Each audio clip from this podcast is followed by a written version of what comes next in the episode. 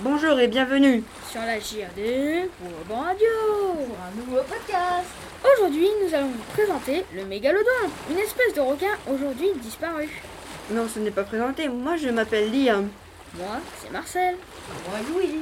Le mégalodon est une légende. Le mégalodon est apparu en même temps que les dinosaures. Le mégalodon vivait en eau tiède. Il mange des baleines, des phoques de mer et des tortues de mer. Il vient de la famille des Odontodontidae.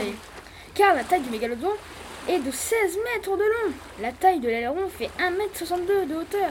La taille de la dent monstrueuse du mégalodon fait 12 cm de longueur, c'est énorme.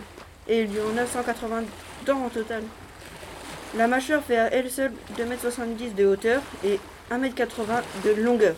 La vitesse du mégalodon peut aller à 100 km/h. Merci de nous avoir écoutés et à bientôt pour un nouveau podcast.